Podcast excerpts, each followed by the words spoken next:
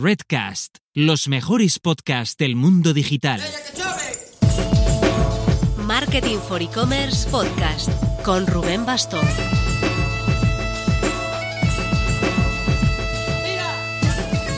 ¿Qué onda, marketers? Aquí Rubén Bastón grabando el podcast de la semana desde Polanco, Ciudad de México. Un departamento rentado por Airbnb, bien ubicado, buenas vistas, buena conexión a internet. Solo se me olvidó revisar si tenía lavadora. Suerte que existe la startup Jeff para este tipo de despistes.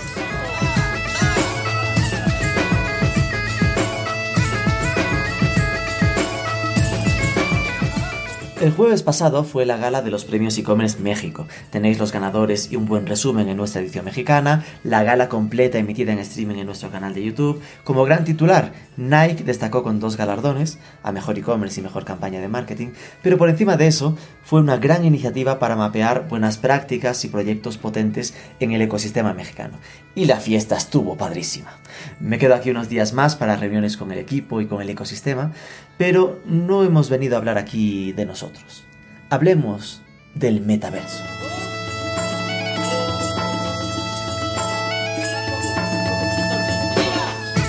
Es lo que nos pasa siempre. Sacamos a la vuelta de agosto un podcast sobre metaversos y a finales de octubre, ¡zas! Mark Zuckerberg le cambia el nombre a su empresita para orientarla al metaverso. ¿Casualidad? Lo dudamos. En todo caso, en Meta, en Facebook, el metaverso es un objetivo, una visión a 10 años. Pero el metaverso es ya presente. En los metaversos actuales de Centraland, CryptoVoxels, Axie, hay un nicho de usuarios aún minoritario, pero muy rentable. Son los usuarios más avanzados de Internet, los más intensivos, los early adopters. ¿Y cómo es este ecosistema? ¿Cómo puede uno ganarse la vida dentro de los metaversos hoy en día? No os hago spoilers, vamos a verlo con un vivo ejemplo de ello. Se llama Daniel García Aranda, de Zaragoza, pero desde sus tiempos de gamer se hace llamar Tox Sam. Es diseñador gráfico y actualmente combina tres proyectos. Polygonal Mind, que es una agencia dedicada a hacer construcciones y experiencias en 3D en los metaversos. Crypto Avatars, una startup centrada en crear avatares en 3D compatibles entre los distintos metaversos. Y NFTs que es una web de contenidos orientada a explicar cosas sobre el mundo de los NFTs, los non-fungible tokens, los elementos no replicables en español. Vamos con TalkSam, pero antes... Se avecina Black Friday y acabaremos viendo webs caídas por exceso de tráfico. Bueno, no por exceso de tráfico, porque los clientes nunca son excesivos, por falta de recursos en el servidor. Si tu web está creciendo, es importante que escales también tu hosting, no racanees ahí, tanto en prestaciones técnicas como en servicio en caso de problemas o incidencias. Para ambas partes, SiteGround es una garantía. Está súper optimizado para WordPress, aunque funciona perfectamente con PrestaShops, Magentos o lo que se tercie. Atención rápida, tecnología renovada de continuo, máxima seguridad y máxima velocidad de carga. Échale un vistazo en SiteGround, siteground.es.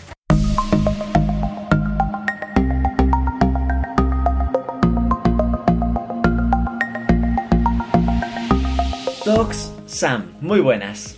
Hola, buenas, buenos días, ¿qué tal?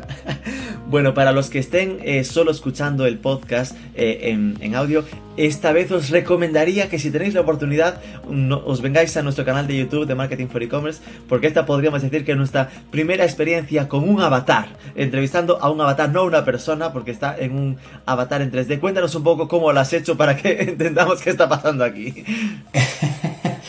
Eh, bueno, esto es un avatar que me hice a mí mismo el año pasado y luego lo, hemos convertido en un NFT gracias a nuestra plataforma Crypto Avatars.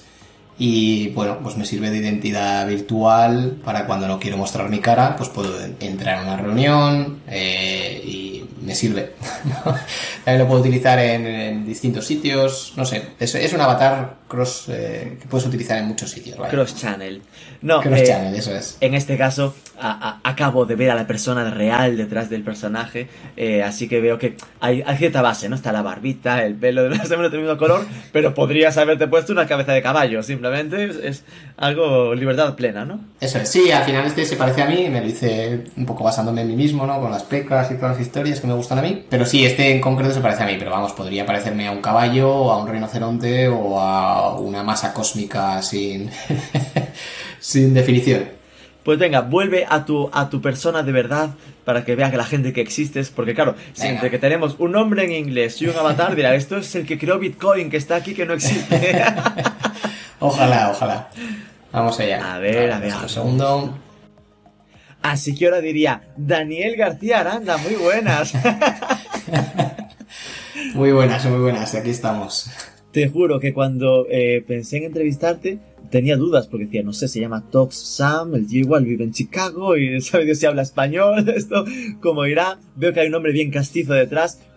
Cuéntanos cómo fue, eh, cuándo apareció el seudónimo de Tox Sam y por qué, por qué lo creaste. Bueno, el Toxam lleva conmigo prácticamente casi más de media vida. Eh, fue un cómic que hice, que hace, pues no sé, cuando tendría 14 años, 13 años o algo así, hice un cómic y enseguida como empecé a entrar en un ciber, pues cogí el seudónimo de ese personaje para utilizarlo en ciber y de ahí hasta ahora ha sido mi seudónimo online por preferencia y antonomasia. Qué bueno, con lo cual ahora veo que ya en, en Twitter eres arroba Toxam, es decir que eh, quien, quien esté buscando a Daniel García Aranda por ahí le costará dar contigo, ¿no? Eso es. Sí, a ver, no, no, no, tampoco le costará infinito, pero sí que prefiero, como tengo un nombre tan común, eh, Toxam me permite diferenciarme del resto de gente, vaya.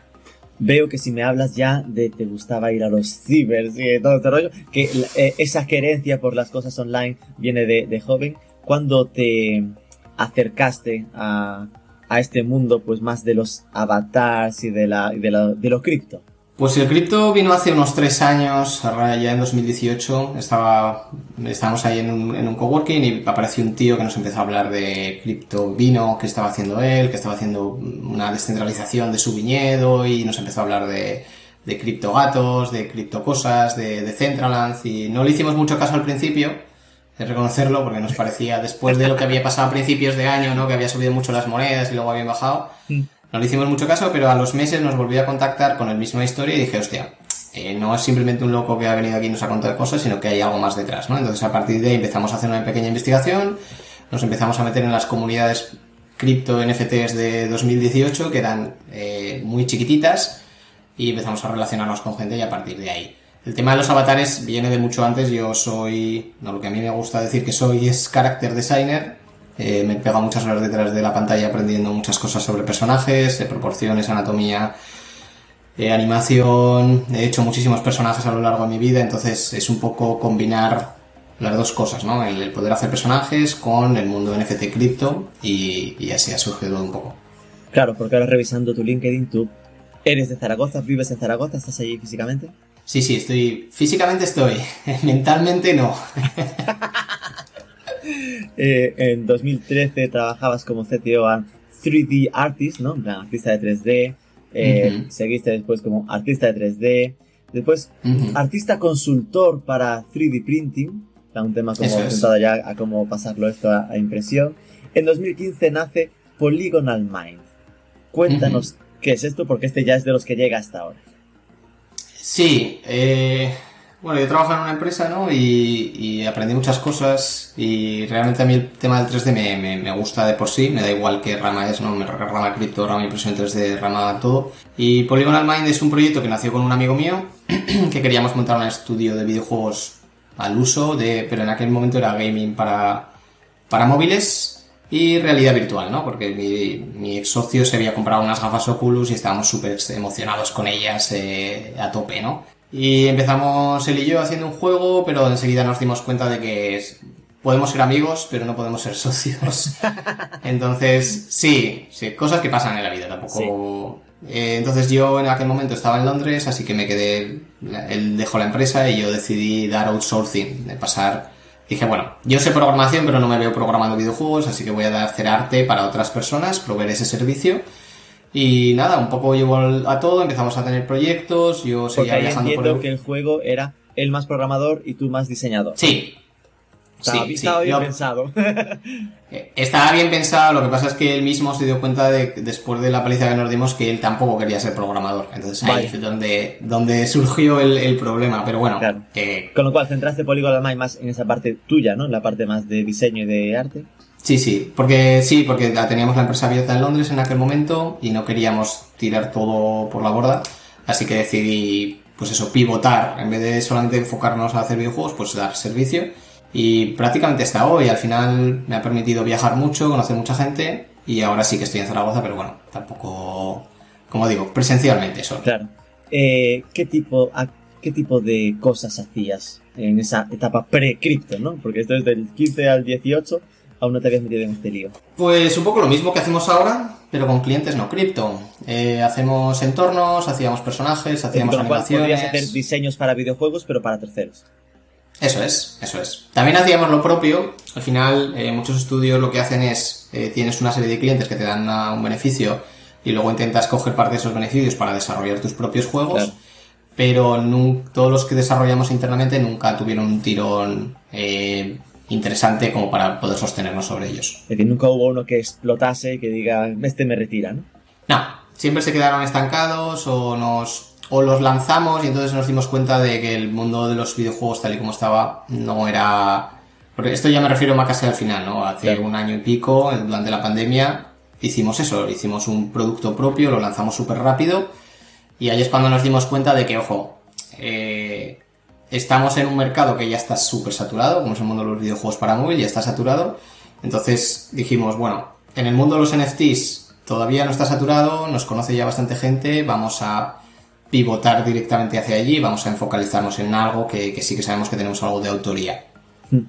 Claro, es que lo que está claro es que estabas yendo como muy rápido a cosas muy en tendencia, porque hablarme en 2015 de la de Oculus, obviamente ya existía, seguramente ya lo había comprado Facebook, pero si ahora aún se habla como algo muy minoritario, en aquel momento debía ser eh, Mark Zuckerberg y cuatro amigos los que lo usaban.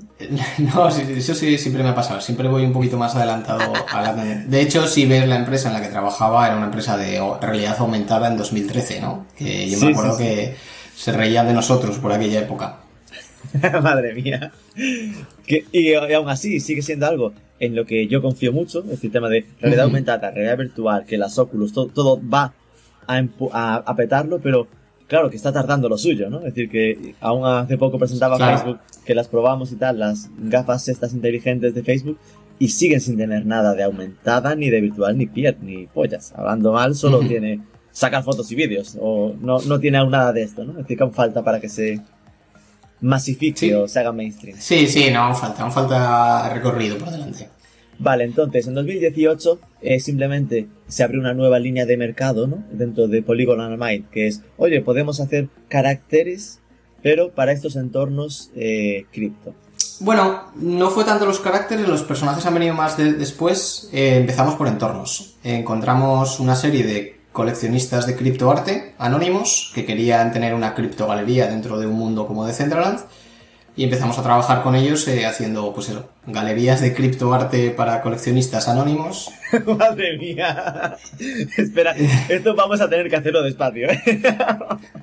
Porque hay gente que lo has perdido hace tiempo. Decentraland es una de las redes sociales de las que, si no sabéis de qué estamos hablando, tenemos un podcast con Sergio mm, S.G. Eh, hablándonos de las principales redes sociales, eh, metaversos, eh, descentralizados. Uno de ellos, de los más conocidos, es Decentraland. Y ahí hacer entornos, entiendo que es, alguien puede ir a Decentraland y comprarse un terrenito, ¿vale? Ajá. Simplificándolo mucho, por Dios no me odies. Y si hay algo, comentar. Te compras un terrenito y ese terrenito hay que llenarlo, ¿no? Es decir, vale, tengo aquí eh, eh, la tierra, pero tengo que ponerle una casa. Y al final vosotros os dedicaríais a hacerle la casa y a... Eso es y a ambientarla, ¿no? Es decir, decorarla, en este caso no decorarla con paredes, sino arte, ponerle cuadros directamente. Cuadros originales que vosotros creáis para que él tenga en su casa dentro de no. No, esos cuadros los ha comprado el coleccionista a otras personas. A otros él, compra los cuadros en, como NFTs en, en, en, Dios, no me sale el nombre de este sitio donde se compran, el Amazon de los NFTs. Bueno, este en concreto compraba en Super Rare, que es una plataforma exclusiva de arte exclusivo. ¡Madre mía! Pero cuál, por poner contexto en algo más popular, esta no me viene a la cabeza, esto donde suele comprarse la gente ahora los NFTs, que es como más... Eh, sí, OpenSea, pero... Ese, Es que OpenSea ha cambiado mucho y ahora está de moda, pero es que eh, los coleccionistas que realmente están invirtiendo en artistas no suelen ir a OpenSea, suelen ir a Super Rare, porque es una plataforma curada, ¿no? Tú para entrar en Super Rare tienes que hacer un vídeo explicando quién eres tú, explicando sobre tu obra, por qué mereces estar dentro de la plataforma y ellos ya deciden si entras o no entras del cupo dentro de artistas que quieren tener en su galería. Entonces, para un coleccionista que tiene un presupuesto, pues me voy a Super Rare y no me tengo que pegar una currada de, de investigación sabiendo si ese artista va a desaparecer o no y ya me lo hace la plataforma. Claro, entiendo. Es como eh, para coleccionistas pro lo serán a super red, pero era por, por dar a la gente un rollo de que sepas que hay sitios donde se compran NFTs, pues tú podías comprarte un cuadro de arte en OpenSea y que era para dar a entender que vosotros no haríais el cuadro, vosotros hacéis el museo. Eso es, sí, sí, eso es. A ver, yo hago cuadros a nivel personal, eh, en Super Rare y en, muchos sitios, y hago muchas cosas, pero a nivel profesional, como Polygonal Mind, nosotros hacemos el museo, la galería. Super Rare Authentic Digital Art Marketplace. Y aquí ya juega lo del Authentic, no como los de OpenSea. Collect digital art, buy and sell NFT NFTs from World Top Artists. Y aquí tú tienes eh, usuario como artista a nivel personal. Sí, sí, sí, si buscas Toxan te saldrá. 25 creaciones. Aquí estás en Zaragoza con tu avatar. Vale, entonces eh, empezasteis en el mundo del cripto eh, creando los edificios en 3D, tanto por fuera como por dentro, en redes sociales eh, cripto. ¿Estilo Decentraland o solo en Decentraland? Eh, no, Decentraland fue la primera, fue donde más hemos investigado porque al final eh, Decentraland tiene unas limitaciones muy grandes en nivel técnico y nosotros precisamente lo que hacíamos era eso, era limitaciones técnicas para juegos de móvil o juegos VR, entonces nos venía al pelo, básicamente encajábamos muy bien con esa plataforma, pero eh, a partir de ahí hemos empezado y trabajamos también en CryptoVoxels, en Sandbox, en VRChat o prácticamente cualquier sitio. Ahora nos estamos abriendo investigando alguna que otra más. Eh, al final creemos que ninguna plataforma va a ser el metaverso, sino que van a ser partes del metaverso, ¿no? Igual que Facebook no es Internet, sino que es parte de Internet, ¿no? Y luego tienes Instagram, y luego tienes TikTok, y luego está LinkedIn. Pues un poco las plataformas estas van un poco por esos lares. Decentraland irá por un lado, Sandbox irá por otro, CryptoVoxels irá por otro, y cada uno tendrá un pequeño nicho de mercado, un tipo de usuario distinto, entonces a nosotros nos interesa estar en todas las que podamos, vaya. Claro. Y después aparece, por, por acabar de componer el mapa de los proyectos, ¿no? Sí, sí. entramos un poco más en detalle. En 2020 aparece Crypto Avatars. Y esto entiendo que sí que es más esta parte de los caracteres que, que comentabas, ¿no? ¿Cuál es el Eso es, objetivo sí. de este proyecto? Bueno, este es un proyecto eh, que realmente es de 2019 porque lo porque ya lo llevaba en mente. Yo cuando entré en el mundo cripto dije, joder, ¿por qué la gente compra tierras y no compran personajes, no compran avatares? Eh, viniendo del mundo del gaming, lo que más revenue produce o lo que más interés produce al usuario suelen ser tus personajes, las skins. Las skins de... Eh, eh, suele ser lo que más lo que más interés genera al usuario, ¿no? Entonces yo no, no entendía por qué solamente se vendían tierras y no avatares. Entonces compré el dominio porque pensé que dije, venga, estamos de los primeros, lo voy a buscar, voy a comprarlo y luego voy a ver lo que hago, ¿no? Y ya lo en 2020, después de macerarlo, eh, hablando con el equipo, viendo cómo se iba desenvolviendo la, la industria y tal, decidimos lanzar nuestro propio proyecto que sería una especie de super rare. La idea inicial era una especie de super rare, pero con avatares. Es decir, que yo pudiese entrevistar artistas, que si ellos querían hacer eh, avatares, los pudiese subir a nuestra plataforma y el coleccionista que los comprase supiese que técnicamente ese avatar lo va a poder utilizar donde le dé la gana sin tener que aprender eh, una ingeniería informática para poder utilizarlo. Claro, que esa es una de, la- de las cosas que, que creo que está más interesantes, ¿no? Porque, claro, estamos hablando de cosas muy avanzadas en general para, para mucha gente, ¿no? Pero tú ahora si entras en Decentraland, te tienes que crear tu avatar en Decentraland. Eh, si te es. vas a CryptoVoxels, que tienes que crearte o el avatar de CryptoVoxels. Aquí juegas ya con lo de omnicanalidad. de, que, de que el avatar que se os compre a vosotros eh, te sea compatible con cualquiera de las redes sociales y puedas tener esa univocidad de este es mi careto eh, eh, de, de los de- en, en los metaversos, en todos es el mismo o se adapta de algún modo a las características de cada uno. Eso es. Vale, y esto no es algo que creéis solo vosotros, sino que es una especie de marketplace donde otros artistas pueden crearlos. Exacto. Vale. ¿Y qué tal va esto? Va, va muy bien, va muy bien. Eh, ahora mismo, de hecho, tenemos un lanzamiento planeado para noviembre, que será la nueva parte de la página web. Eh, llevamos ya unos meses trabajando en ello. Eh, hemos, tiene su propio equipo dentro de Polygonal Minds, es decir, tiene su propia gente dedicada solamente a esto. Yo, de hecho, me estoy dedicando solamente a esto y a Polygonal Minds lo estoy dejando un poquito, no de lado, pero sí que no estoy encima de ello día a día. Estoy más en Crypto Avatars.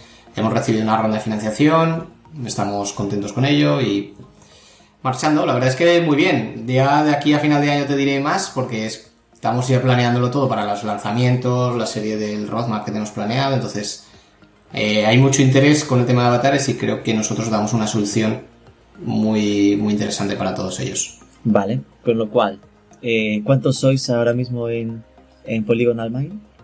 27. Vaya. Sí, hemos crecido mucho. hemos crecido muchísimo el último año. Y eh, el año pasado éramos 6, para que te hagas una idea la exponencialidad que ha habido.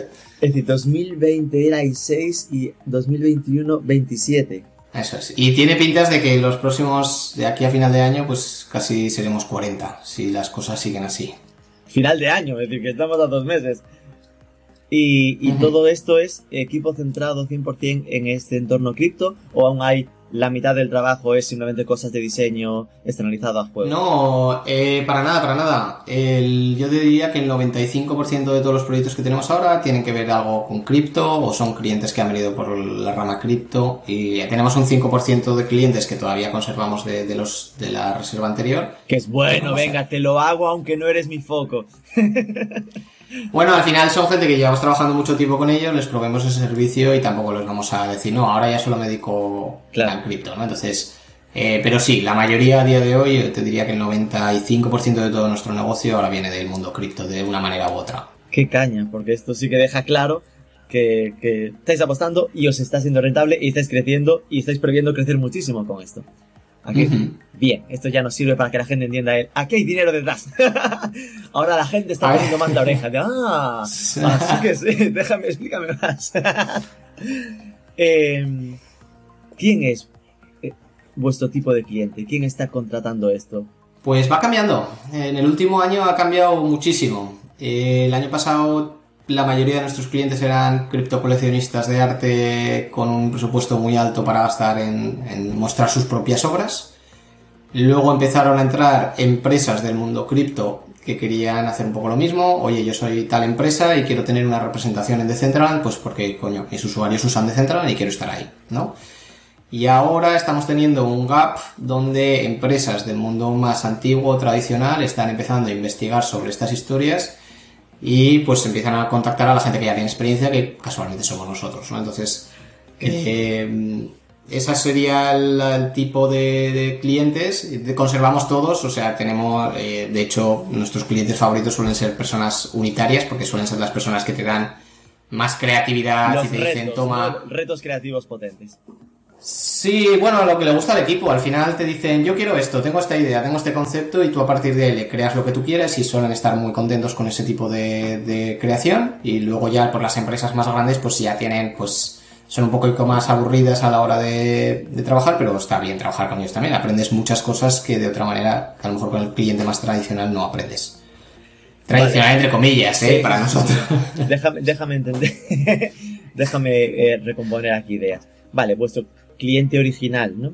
Era un usuario personal, en plan, hola, yo soy un artista NFT que quiero crearme un... Me he comprado el terrenito en Decentraland y quiero ahí enseñar mis obras para que la gente eh, se sienta atraída y vaya después a Super Rare o whatever a comprarme. No, no, el, el artista no, suele ser el coleccionista. Es decir, yo soy un coleccionista, he invertido, yo qué sé, 300.000 euros en arte y quiero invertir en otros tantos mil para construir eh, una galería virtual donde yo pueda exponer y luego pues si esa obra se la vendo porque la he expuesto y alguien está interesado pues al final el, coleccionista no lo, hace por amor al arte pero también a veces pues tienen un pero si le detrás, un, ¿no? un mil por ciento de rentabilidad tampoco te va a decir que no así como yo compra más ¿no? Vale, vale. Entonces, el coleccionista, el que va a Super Rare a comprar 25 cuadros, de repente dice, los tengo, porque claro, ordenemos, se compra 25 cuadros en Super Rare y estos son archivos. Eh, hablando mal, no me odies. Es un JPG o en punto .gif. Eh, en la práctica, ¿no? Eh, bueno, él lo que está comprando no es el JPG, lo que está comprando es el token, él lo que está El comprando es el, derecho. regi- el, reg- el registro de propiedad sobre ese JPG. Claro, y entonces lo normal es que como es suyo, la única forma de que eso sea enseñado a partir de ahí es que él lo enseñe. Y podría Claro. enseñarlo en su Twitter, lo hará, obviamente, pero obviamente en este entorno lo que tiene lógica es que lo enseñe en ese ecosistema donde habrá muchos otros usuarios que entiendan lo que está haciendo. Vale, estos son los coleccionistas, que además ahí los enseñan, si otros se lo ven, se lo compran, encantados con las, con las orejas, tienen pasta, muy buen cliente, muy rentables. Hasta aquí lo entiendo. Después, empresas cripto. Ejemplos de empresas cripto. Porque, claro, entiendo que, vale, te referías, el propio Decentraland, pero claro, esto es autorreferencial. ¿Qué, ¿A qué, cuáles son los tipos de empresas cripto que están apareciendo? Pues, por ejemplo, nosotros trabajamos con una empresa que se llama Cheese, que es un marketplace que, que lo que hacen es como super rare, pero está dedicado a fotografía. Pues ellos querían tener su propia galería ahí para mostrar las obras que se crean dentro de su plataforma. Eh, luego hemos trabajado con Venture, Venture Capitalist, eh, inversores que a lo mejor también tienen una tierra de Decentraland y quieren tener una representación de su marca, firma de inversión dentro de Decentraland y les creas el edificio.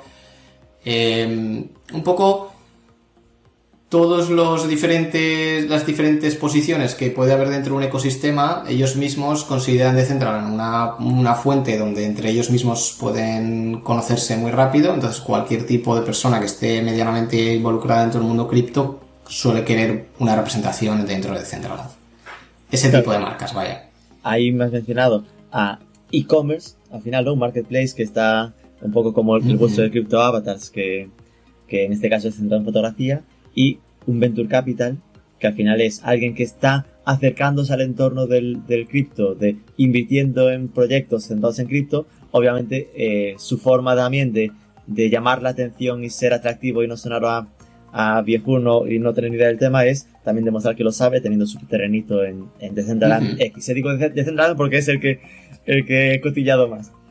Vale, vale, lo entiendo. Y des... Para, pausa aquí. ¿Y qué pasa con ese edificio? Quiero decir, porque claro, el del coleccionista más o menos llega a entenderlo, ¿vale? Porque eso tienes un objetivo claro de eh, voy a ese edificio a ver los cuadros chulos que tiene. Pero claro, el edificio que se monta Venture Capitalist dentro de Decentraland. ¿pa' ¿qué hace? ¿no? Exacto, ¿qué Vale, pasa? bueno. ¿Sabes qué me pasa? Que tengo un poco el- la frustración. Yo fui chico Second Life en mis tiempos mozos, en 2008, 2009.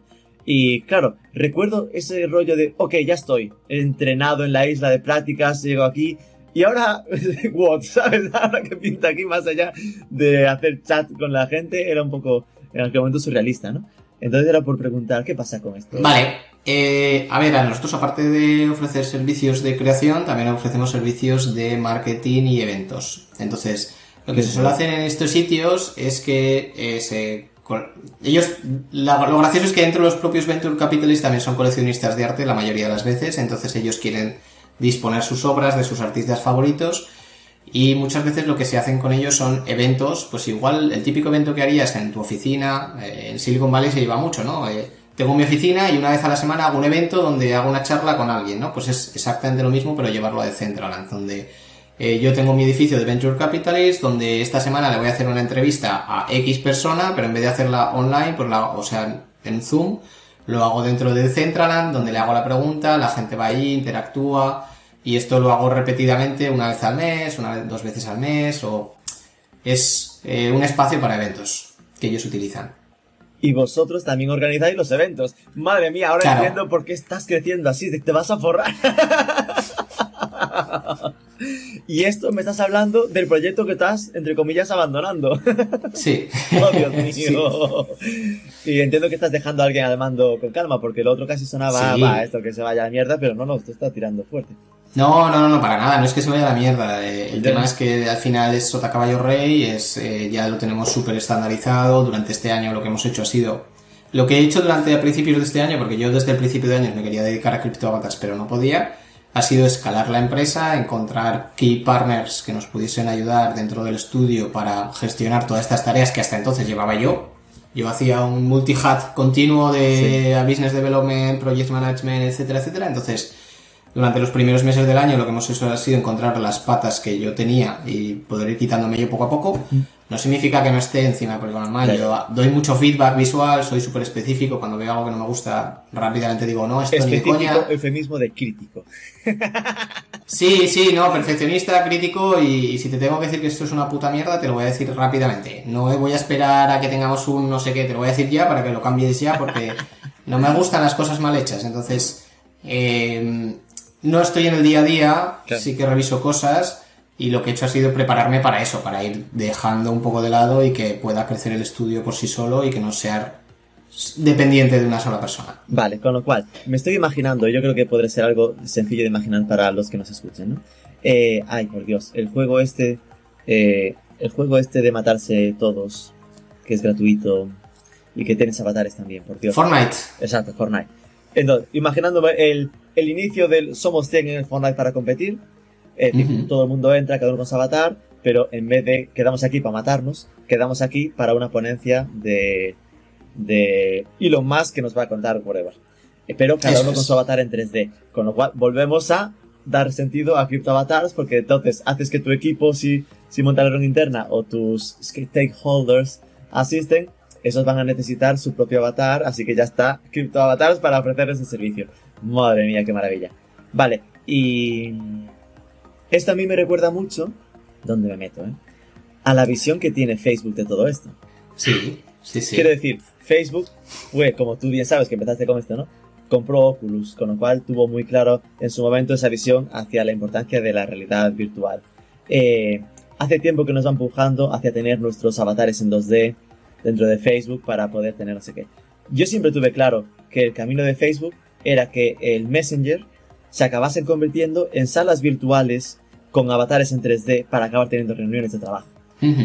Esto es un poco eso que me estás comentando, pero que, que es eh, Decentraland versus Facebook, ¿no? A ver quién gana la, la batalla. Eh, al final es lo que he comentado antes. Eh, Facebook no es Internet, ¿no? Y Facebook quiere transicionar al metaverso. De hecho, ya eh, se podía ver. o sea, nada de lo que ha contado Mark Zuckerberg este año es nuevas para los que ya estamos dedicándonos a esto. Es simplemente que ahora mismo él... Le ha puesto pues, un palabra que pueda vender bien. Sí, esto es como si fuese una partida de póker. Él ha levantado sus cartas hacia arriba y ha dicho, aquí estoy yo, ¿no?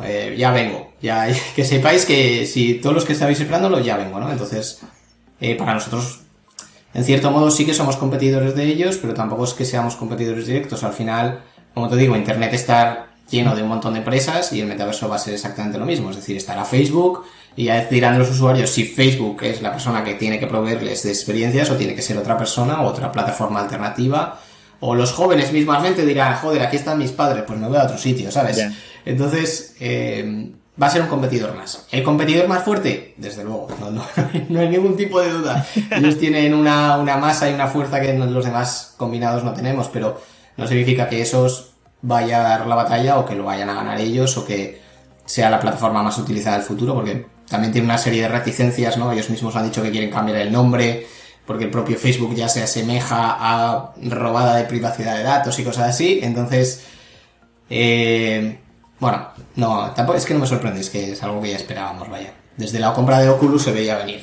Claro, y en vuestro caso, eh, obviamente a vosotros como proyecto, cero problemas. Al contrario, mucho mejor, porque vosotros es un, soporte más para el que crear avatares y, además un proyecto que ayudará a dar a conocer esto a muchísima más gente. Es decir, una cosa es el entorno mm, friki, no, el entorno un poco más eh, segmentado eh, de los que estamos usando de nicho, exacto.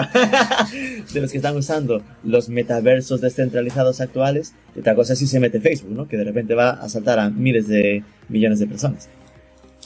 Sí, al final validan, validan tu idea de negocio y, y a nosotros nos viene bien. A nosotros, tenemos experiencia ya de años trabajando en esto, entonces si Mark Zuckerberg dice que el metaverso es la leche, pues a nosotros nos viene maravilloso porque nos vienen más oleadas de clientes preguntando por eso y van a buscar a gente que ya está haciendo algo así, ¿no? Entonces nosotros como ya tenemos experiencia, nosotros, como te digo, a mí, nos a mí me ha venido bien. No, no, ha sido una mala noticia. Decías un tercer tipo de cliente, que eran las empresas soft o las empresas tradicionales que empiezan a escuchar hablar, escuchan a Mark Zuckerberg diciendo que el futuro es el metaverso, van a Google, buscan metaverso, encuentran Decentraland, dicen cómo mierda se entra aquí y caen en Polygonal Mind para que les monten el pisazo dentro de la plataforma, ¿no?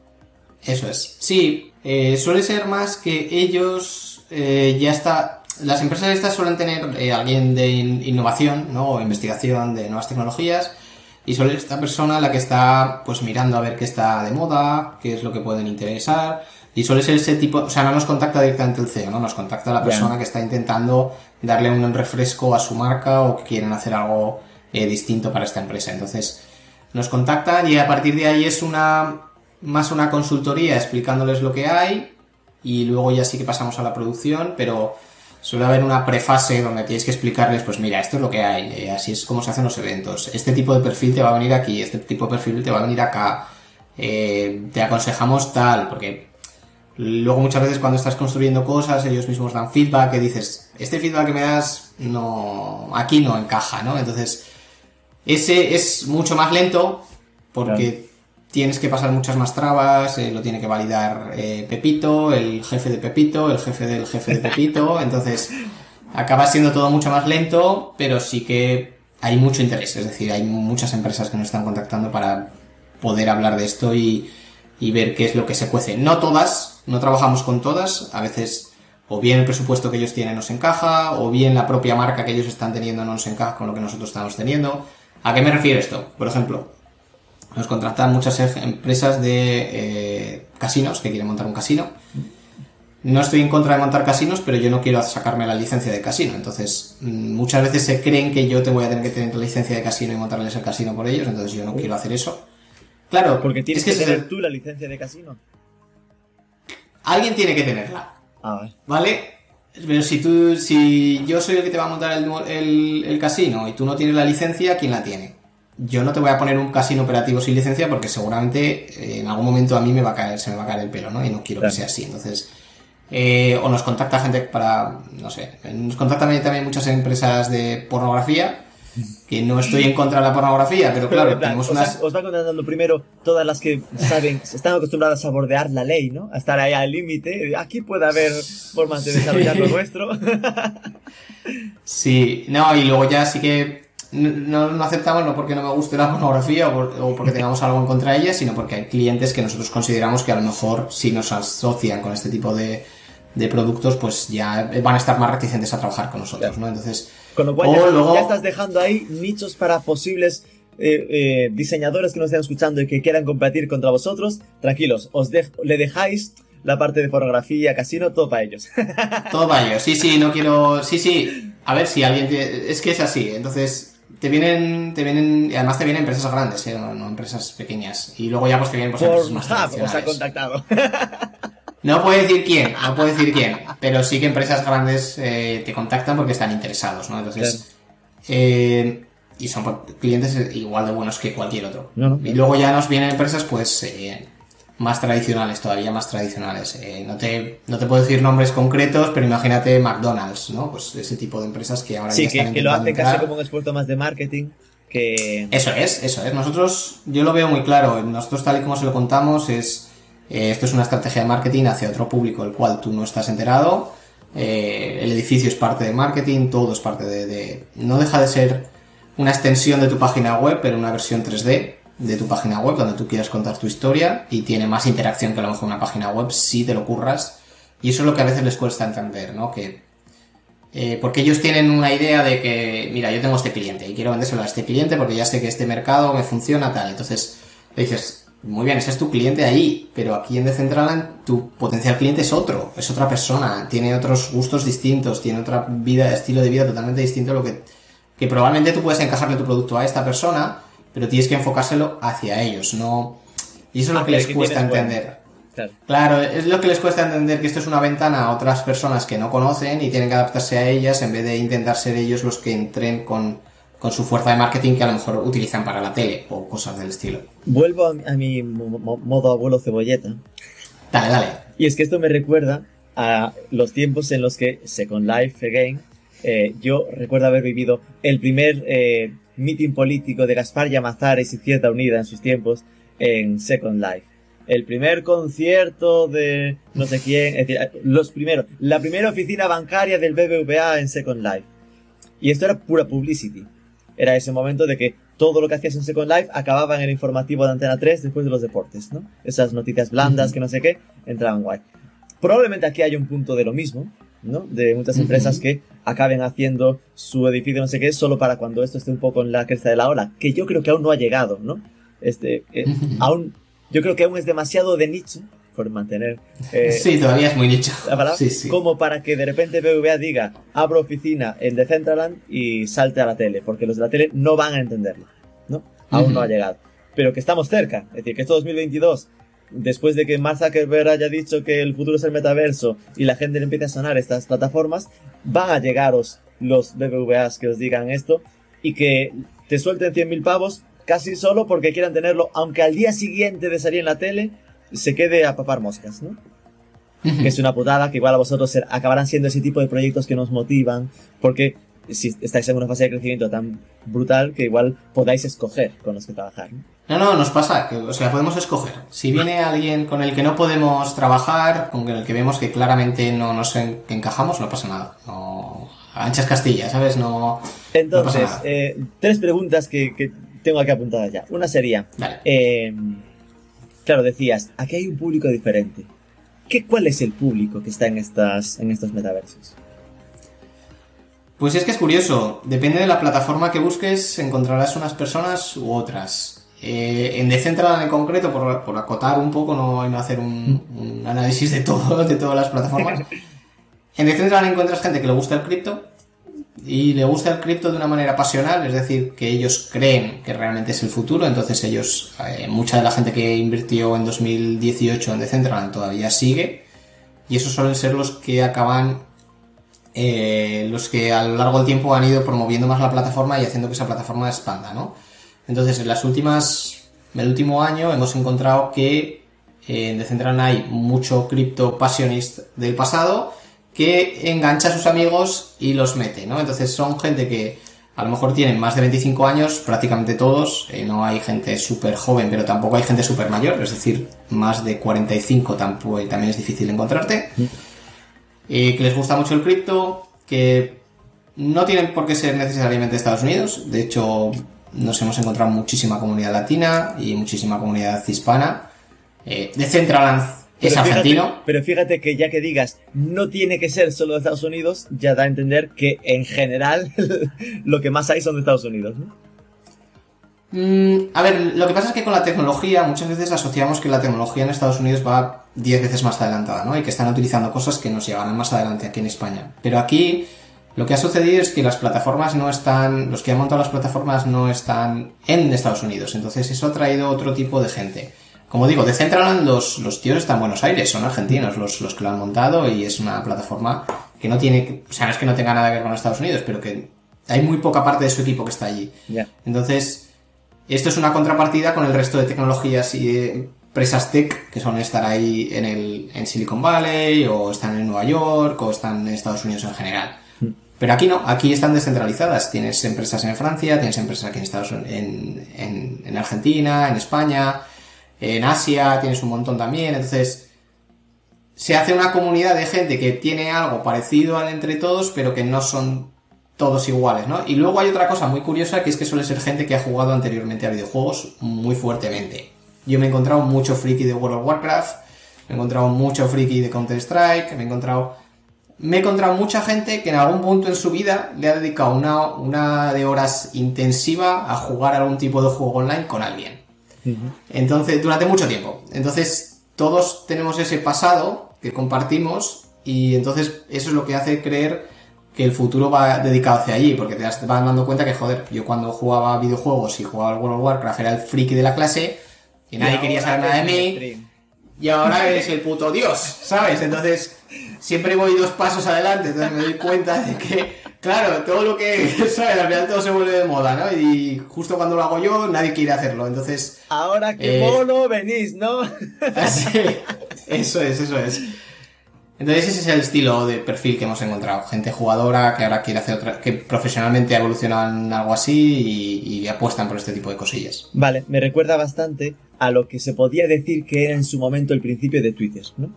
Los early adopters, eh, avanzados usuarios de Internet. Es decir, que no es, la misma forma de nacer que podemos entender de redes sociales como Instagram o TikTok, ¿no? Que nace más de los adolescentes. En este caso nace más de los maduros eh, de clase media alta, porque al final para entrar aquí hay que pagar. No para usarlo, Mm, no, sí, para, no, para sí, hablar, no. no para entrar en, la- en el, en el edificio del coleccionista, pero para... Pero ha pasado una cosa muy curiosa con esto. Eh, sí que al principio te, te diré que en 2018 todos clase media alta, gente muy interesante, pero eh, con la serie de galerías como Super Rare o OpenSea, Rarible el año pasado, eh, cada tres meses entraba una oleada de artistas. Una oleada de artistas nuevos, ¿no? O tres, seis meses. Antes era cada seis meses, ahora ya es cada semana prácticamente, ¿no? Pero eh, lo que nos hemos dado cuenta que entran una serie de artistas que a lo mejor no estaban pensando en el mundo cripto, o a lo mejor no estaban pensando en el mundo digital, pero que se han dado cuenta de que, joder, yo soy un tío de, yo qué sé, Pontevedra, no, vamos a poner otro sitio, ¿no? Yo soy un sitio de un tío de Chihuahua, México, ¿no? Y vivo en un barrio pobre y tal, pero yo soy artista y me doy cuenta de que si tokenizo mi obra, a lo mejor un tío de Singapur me la compra y con eso tengo ya para prácticamente todo el mes, ¿no? Entonces, hemos visto un race, una serie de artistas que han salido, digamos, de la nada, que gracias a esta conexión directa con coleccionistas que podrían estar interesados en su obra, han podido, pues, directamente ganarse la vida. O sea, hay artistas que han dejado ya su trabajo, lo que fuere, ya se dedican full time cripto o full time arte, porque han encontrado un nicho de mercado que, claro, en la esquina de tu barrio nadie te lo va a comprar. Pero en la esquina del barrio de Singapur, que a lo mejor hay un tío que está interesado y le gusta tu arte, pues sí. Entonces, ha sido...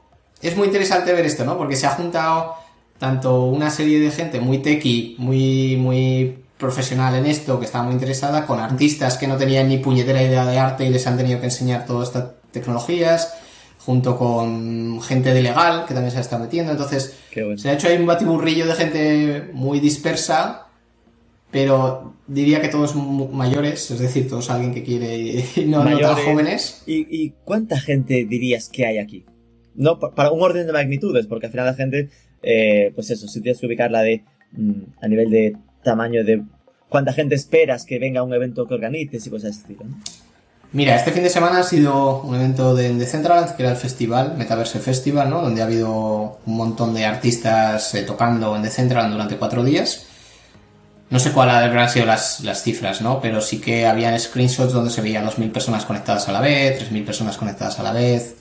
Eh, puedo decirte que en OpenSea creo recordar que había hasta 500.000 wallets únicas, es decir, hay 500.000 personas interesadas comprando y vendiendo. Eh, no hay mucha gente, todavía es un nicho.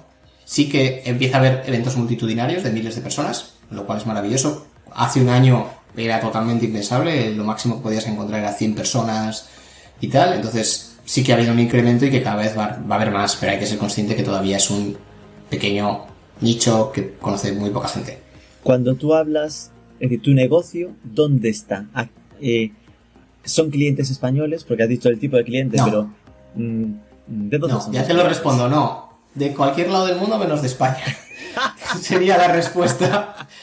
Sería la respuesta corta. No porque tengamos nada en contra de los españoles, sino porque muchas veces eh, mi estilo de negociación es muy directo, muy americano. Entonces Ajá. yo no... Y el estilo de negocio español es muy amigoteo. Yo me tengo que hacer amigo tuyo, me tienes que conocer y yo eso no lo trago. Me, me- Es que no lo trago, es que no estoy hecho para ello. Entonces, eh, tenemos todo, prácticamente todos nuestros clientes son extranjeros, no tenemos ningún español, eh, Estados Unidos, Francia, eh, Reino Unido, Argentina, Singapur, eh, Corea del Sur, Japón, Australia. Te podría decir prácticamente, casi termino antes diciéndote dónde no, que donde sí, ¿no? Porque al final, eh, luego contactas Y- con y gente que una semana no, está en un no, sitio y luego no otro. en España, no en México, no en Latam en general. La- me sorprende lo de Argentina, porque al final son bastante parecidos a, a esa forma de ver. Bueno, pero, pero en Argentina lo que está sucediendo es que hay muchas empresas, ha habido mucha gente, ha habido mucha migración de Silicon Valley de vuelta a su país y hay mucha, mucho interés ahí por el mundo cripto en general. Entonces, eh, lo dicho, tenemos por muchísimos sitios, pero el nacional no. Veo que Crypto Avatars está en inglés y en japonés. Supongo que esa es una buena pista de no en inglés y en español ni para escoger. Sí, eh, el tema del mundo de los avatares, eh, nosotros eh, la inspiración máxima es Japón, tienen, están años vista de lo que se está comprando vendiendo, entonces, eh, de hecho nosotros estamos en un evento japonés que, que se hace cada seis meses de venta de avatares, que van un millón de personas, a esos eventos sí que se van muchísima gente, y, y es como si fuese una expo, pero solamente de avatares, ¿no? Entonces, ¿Pero es una eh, expo online o presencial? Es online, es online, es online. Es decir, es una expo virtual. Pero casi un contrasentido que fuera presencial, pero por preguntar. No, no, no, es virtual. el- la mayoría del público sí que es cierto que es japonés, entonces por eso todo está. Nuestra orientación es inglés, japonés, y luego ya si eso español o el idioma que sea. Vale, entonces, el de dónde están los clientes me queda claro, internacional, que aquí en España esto aún suena muy a chino, todo lo que estamos comentando. No Yo, creas, pues, se-. Por lo que dices es más por el eh, estilo de venta o por el estilo de, de negociación, no tanto por la madurez del mercado, ¿no? Es más por el estilo de negociación mío. Yo soy muy directo, entonces eh, te digo claramente, te digo rápidamente el precio y muchas veces en España dicen, hostia, pero que, que si nos hemos tomado un café y es como que me da igual, ¿sabes? Yo te digo el precio, te gusta bien y si no también, ¿sabes? si no, no, tomo más café contigo que estoy perdiendo dinero, ¿sabes? Este- el tiempo que estoy No, no, no, no, no, no, no, no, o sea, yo estoy abierto a hablar con mucha gente, pero yo soy consciente de que muchas veces cuando vas a una reunión no... eh, según cómo hablas, lo he dicho, yo soy muy directo, entonces Sí, sí. me gusta que en la misma primera reunión ya te quedes con un concepto de lo que vas a, lo que va a haber y si te gusta bien y si no también, no pasa nada. Entonces, pero sí que miramos al, mirado, al, al mundo nacional porque a principios de año me di cuenta de que ya estaba todo esto de los NFTs eh, burbujeante y ahí es donde lanzamos NFTs, que es un blog, una comunidad de eh, traducción. Lo que hacemos es traducir contenido valioso de inglés a castellano. Luego también aportamos nuestra propia visión un poco. Pero era un poco para educar a la gente sobre los NFTs en castellano. Porque esto era, iba a ser la risa patatera y lo está siendo.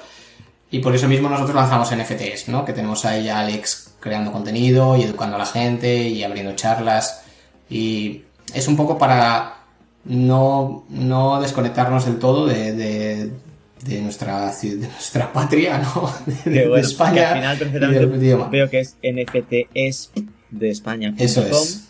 eh, que esto perfectamente podría convertirse en eh, comunidad, eh, tal cual, iba a decir comunidad de NFT en español, y es el H1 que tenéis en, el, en la portada, la comunidad de NFTs en español. No solo para España, sino para todo Lata, ¿no? Que al final será, Eso es. os servirá, os sirve como para evangelizar un poco sobre todo esto. Eso es. Eso es lo que estamos haciendo. ¿Vale? Sí que ya recomiendo a la gente que lo visite porque ¿qué es NFT? ¿Qué NFT? No, no, perdón. No están en nivel de qué es NFT, es qué NFT es comprar para invertir.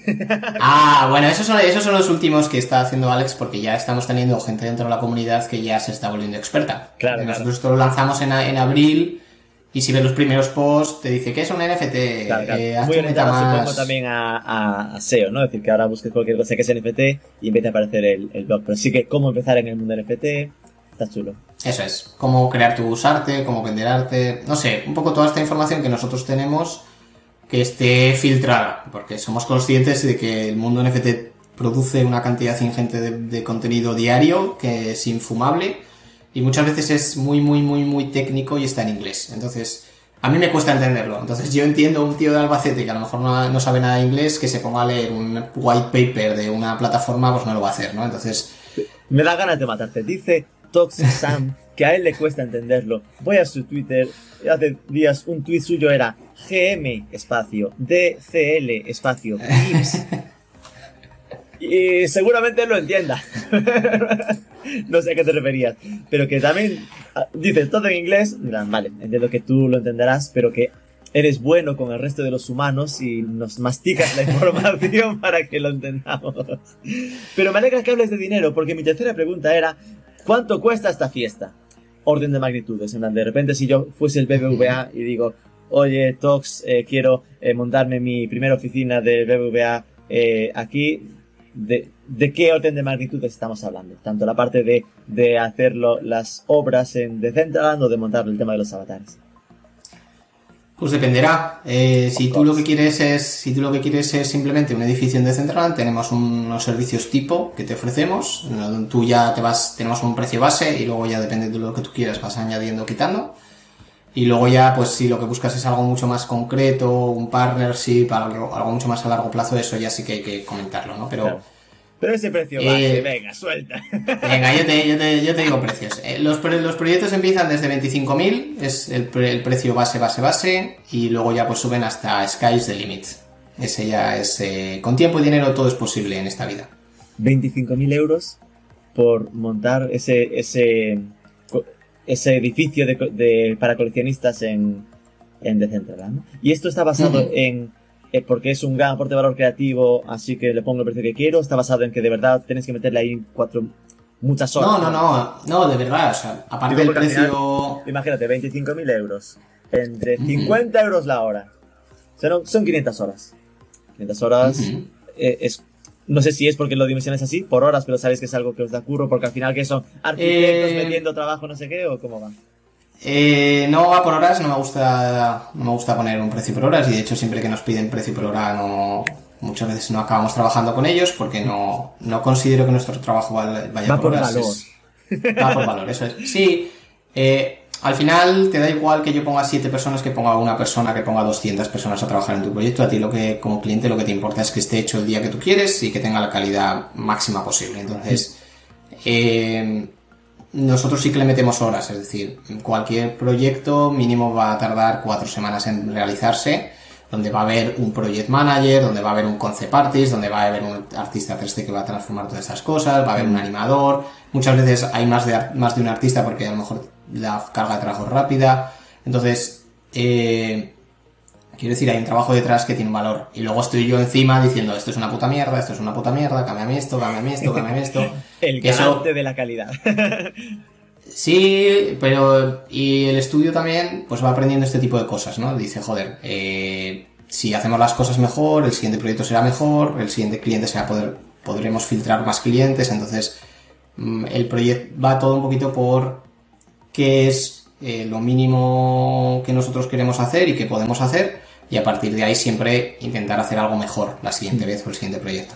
Entonces creo que eso a la larga nos está funcionando. Es decir, lo llevo diciendo desde siempre, desde el principio del estudio hasta ahora y creo que nos está funcionando muy bien y se nota. Es decir, los propios clientes vienen y te dicen, joder, tío, es que lo tienes todo súper mascado, Claro. eh, tienes una tipología, tienes una pipeline, tienes un no sé qué, que a lo mejor otra gente que empieza ahora mismo en el mundo metaverso no lo tiene tan mascadito y Claro. tan trabajado y tan rodado.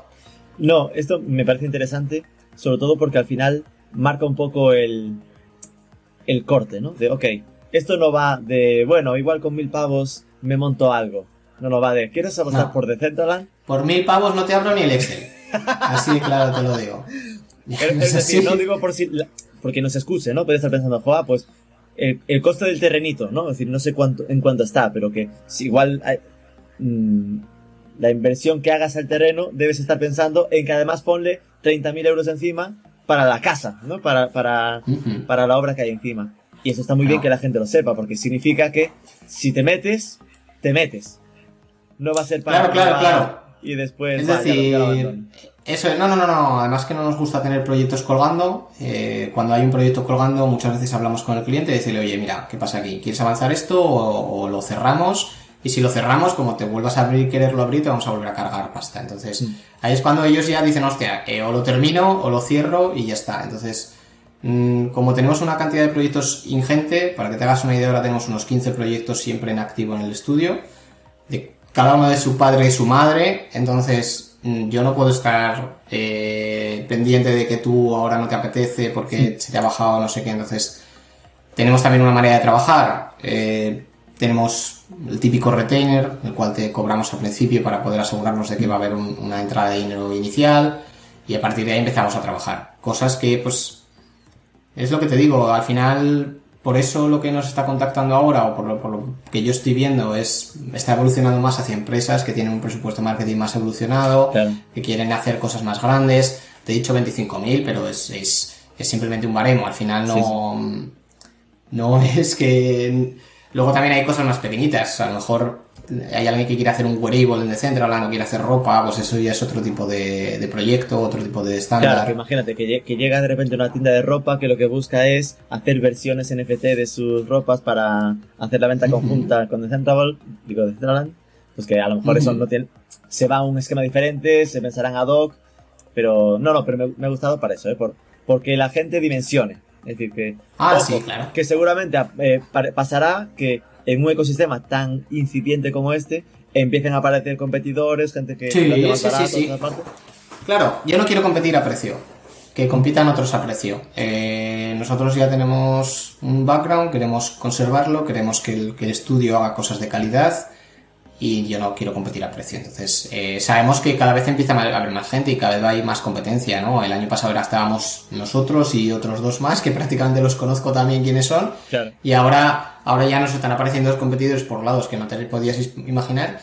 Y los propios clientes a veces te vienen y dicen, joder, he hablado con no sé quién y me cobra la mitad o me cobra menos. Y bueno, pues maravilloso, vete con él. No Claro. pasa, no tengo ningún problema, de verdad. Eh, ojalá se, ojalá podamos sostener este estilo de vida, lo suficiente, pero, pero creo que con la calidad de las cosas que estamos haciendo y el, y el esfuerzo que le pone el equipo, tiene pintas de que podremos continuar así. Y esto en lo, en lo que tiene que ver con este proyecto. Y en el otro me decías, en el de Crypto Avatars, que haber recibido una ronda de inversión. ¿Se sabe de cuánto o se puede saber? O está- No puedo, no Ah. puedo. Eh, Prefiero no decirlo de momento. Vale, vale. No, no prefiero decirlo porque ahora estoy ya en el modo trabajar. Ya no estoy en el modo levantar dinero, ahora estoy en modo le- trabajar. Y como sé que dentro de poco voy a tener que volver, porque vamos a tener que hacer otras, no sé, dentro del propio roadmap eh, preveemos poder ampliar el capital más adelante y cosas del estilo. Entonces, Porque ahí entiendo prefiero que, no, que el tipo de cliente es muy diferente, ¿no? Lo de Crypto Avatars. Esto es producto propio, esto al final es una plataforma propia, producto propio y es otro proyecto totalmente distinto a una, eh, a una agencia de servicios. Sí, sí. Nada que ver. Joa, ¿y cuál es tu reto para 2022? Si ya te dejo libre, en plan, ¿qué es lo que... Ahora me decías que vais a saltar de 27 a 40 eh, personas en el equipo de aquí a final de año. No sé qué plan tienes para 2022. Eh, a ver, el plan siempre es el mismo, seguir construyendo lo máximo posible dentro del metaverso, estar lo máximo presente en todas las plataformas posibles, crear contenido de calidad máximo. Al final nuestro lema es imaginar, diseñar y desarrollar entornos creativos con un toque artístico muy alto. ¿no? Es, al final es lo que creo que nos diferencia. El 75% del estudio son artistas, no son programadores, que muchas veces la gente cree que somos programadores, pero no, son, son artistas.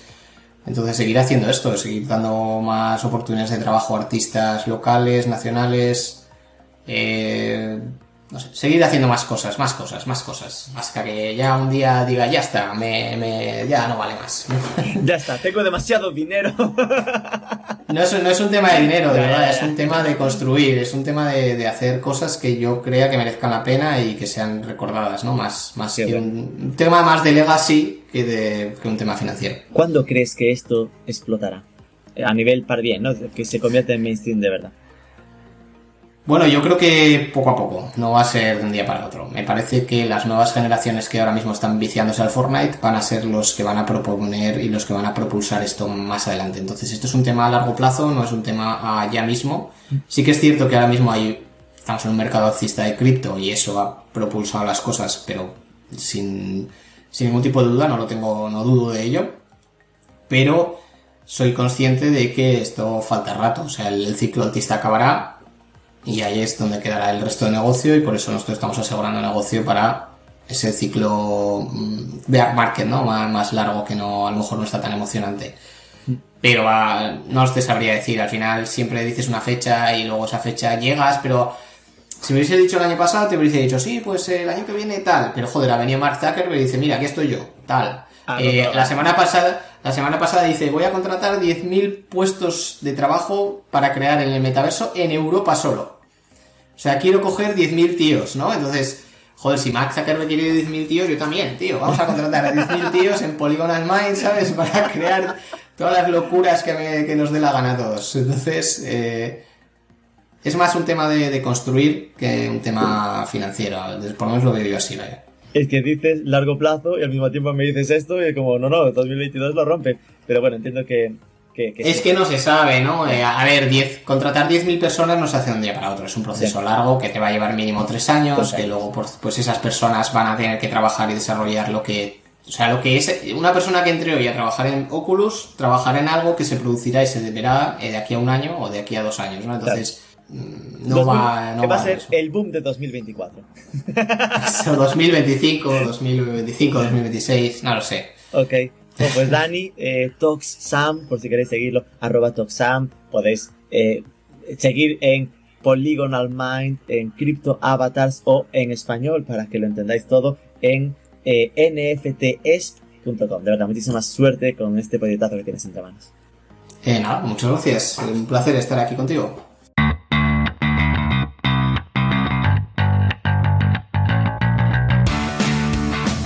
El 95% de su negocio está centrado en proyectos cripto en los metaversos. Construye museos, organiza festivales para dinamizar la presencia en esos espacios virtuales. Sin duda ahora mismo, para diseñadores es una oportunidad laboral brutal. Y si a esto sumamos el empuje que supondrá a nivel de uso, el que un monstruo como Facebook empiece a hacer didácticas sobre los metaversos, pinta que crecerá bastante. Hasta aquí el programa de esta semana. Esperamos que te haya resultado interesante. Si ha sido así, recuerda dejarnos un poco de amor, un comentario en ebooks, una reseña en Apple Podcast, compártelo en tus redes sociales. Sobre todo, suscríbete que es gratis y nos escuchamos el próximo.